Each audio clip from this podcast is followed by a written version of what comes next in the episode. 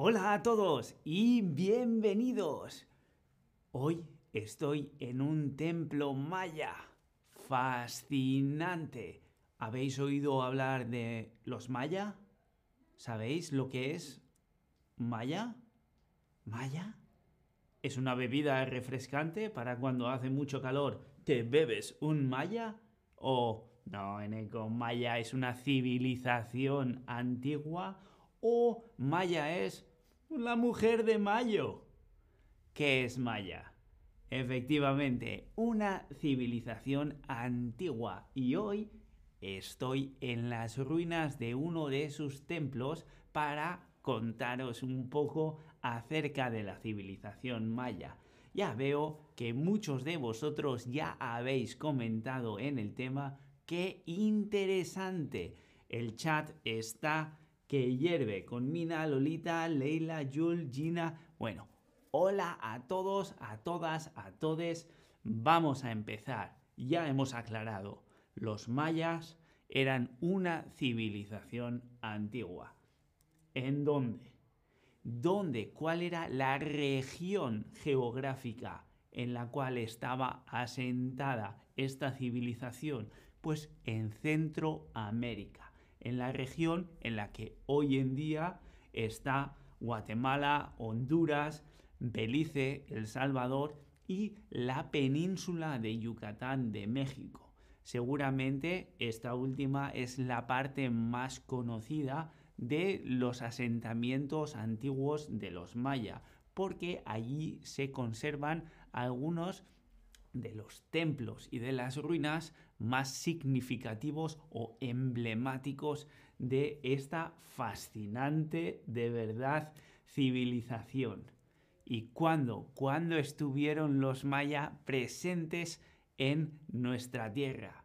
¿En qué época? Bueno, se le dice a esto la el periodo de esplendor, es decir, cuando la civilización estaba verdaderamente viva y en, activa, fue entre el año 200 y 900 de la era común. En español, cuando veis unas fechas que hablan de una época, normalmente relacionadas con la historia de una cultura, esas E y C, que vienen después, significan era común, es decir, la era común a todo el planeta después de la muerte de Jesucristo. Así pues, EC era común. El periodo de esplendor de los maya fue entre el 200 y el 900 de nuestra era común y desapareció como tal pero sigue existiendo en la actualidad, no como civilización, pero sí porque todavía existen pueblos indígenas como los lacandones, los zoques, los tzotziles y los tzeltales. Y, por supuesto, todavía está presente en la lengua. Incluso en el español hay muchas palabras que hemos adaptado de los maya, como por ejemplo chamaco, campechano, cenote, cenote conocéis, esos reservorios de agua que están en cuevas, ¿sí? Cigarro, todo eso son palabras que han derivado o que el español ha asimilado del idioma maya. ¿Y qué es lo que es tan fascinante? ¿Qué historia pueden contarnos esta civilización? Bueno, a diferencia de los aztecas, no era un, gran imperio centralizado, sino que estaba compuesto de ciudades más o menos independientes, pero que tenían en común la lengua y una religión, una serie de rituales y de costumbres, y cada una de esas ciudades estaba organizada como una ciudad-estado.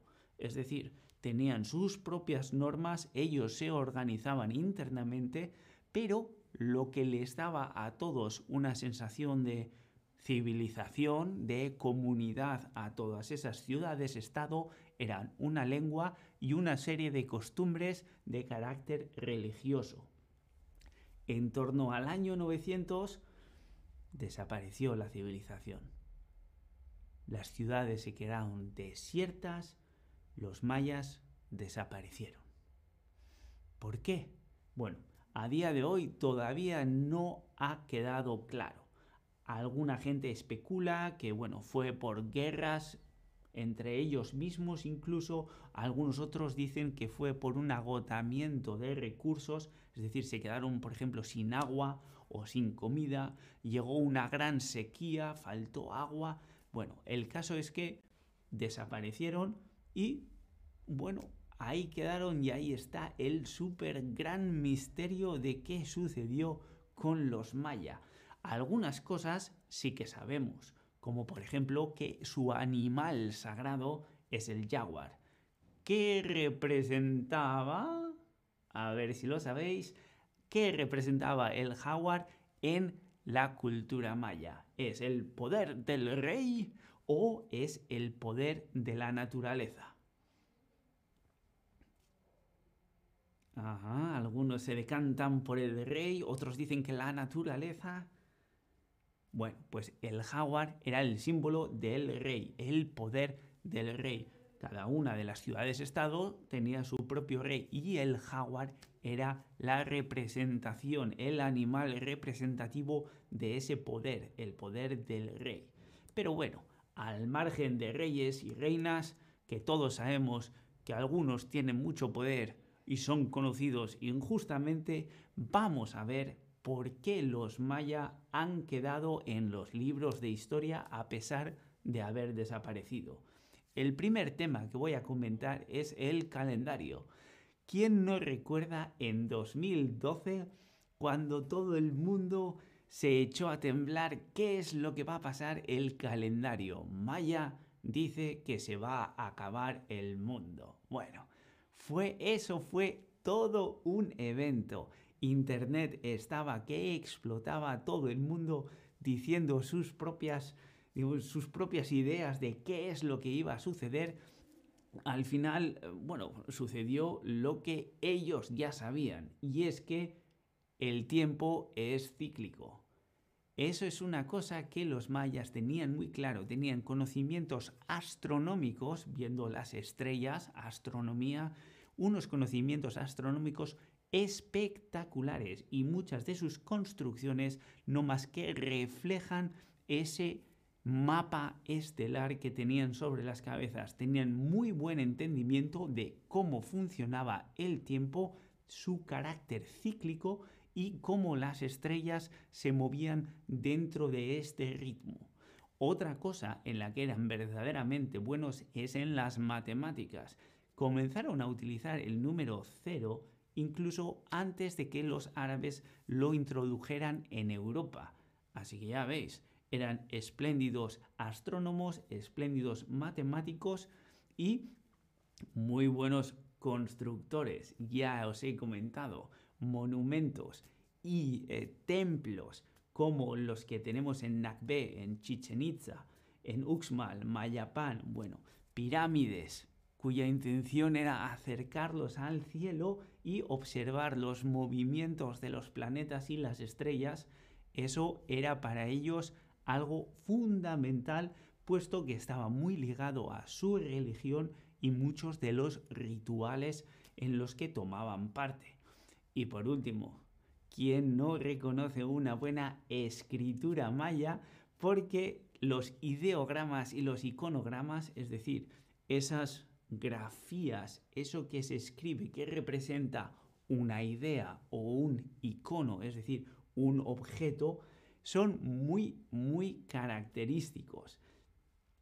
Así pues, ya veis, los maya, a pesar de, digamos, ser una civilización que solo estuvo sobre la Tierra 700 años, entre el 200 y el 900 de nuestra época, han dejado cosas en las que uno puede pensar.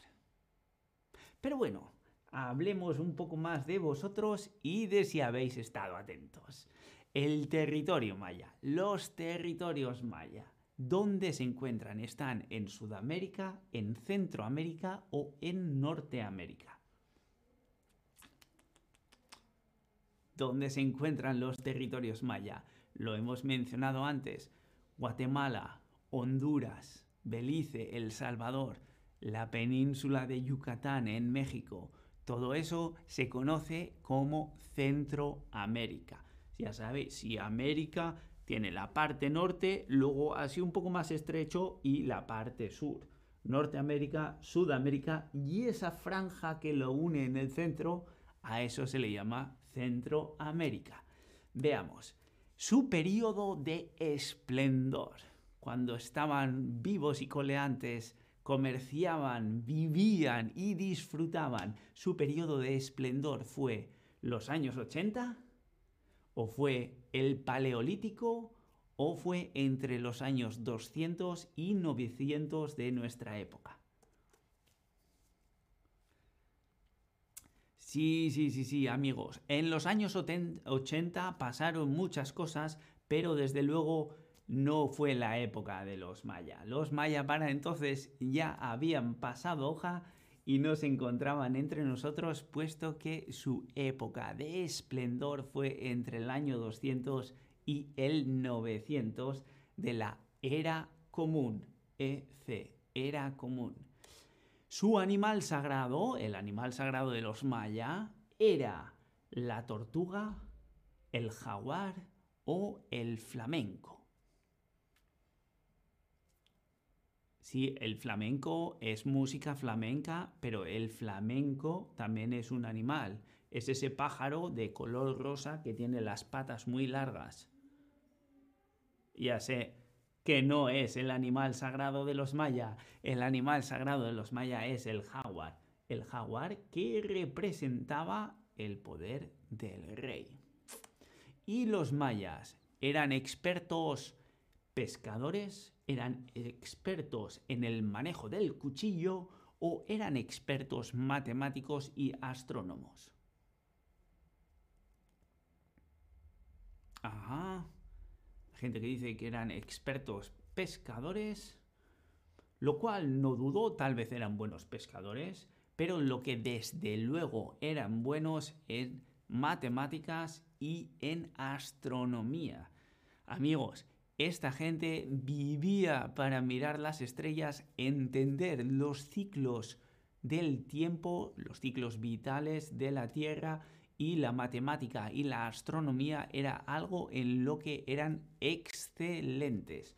Así pues, Aquí os dejo una pequeña introducción al mundo maya, que no es ni una bebida refrescante ni la mujer de mayo, sino una civilización que estuvo en Centroamérica muy muy presente entre los años 200 y 900 de nuestra época. Y con esto os dejo, porque yo voy a ver si descubro un poco más. Espero que hayáis disfrutado y nosotros nos vemos en el próximo stream. Hasta entonces, un saludo.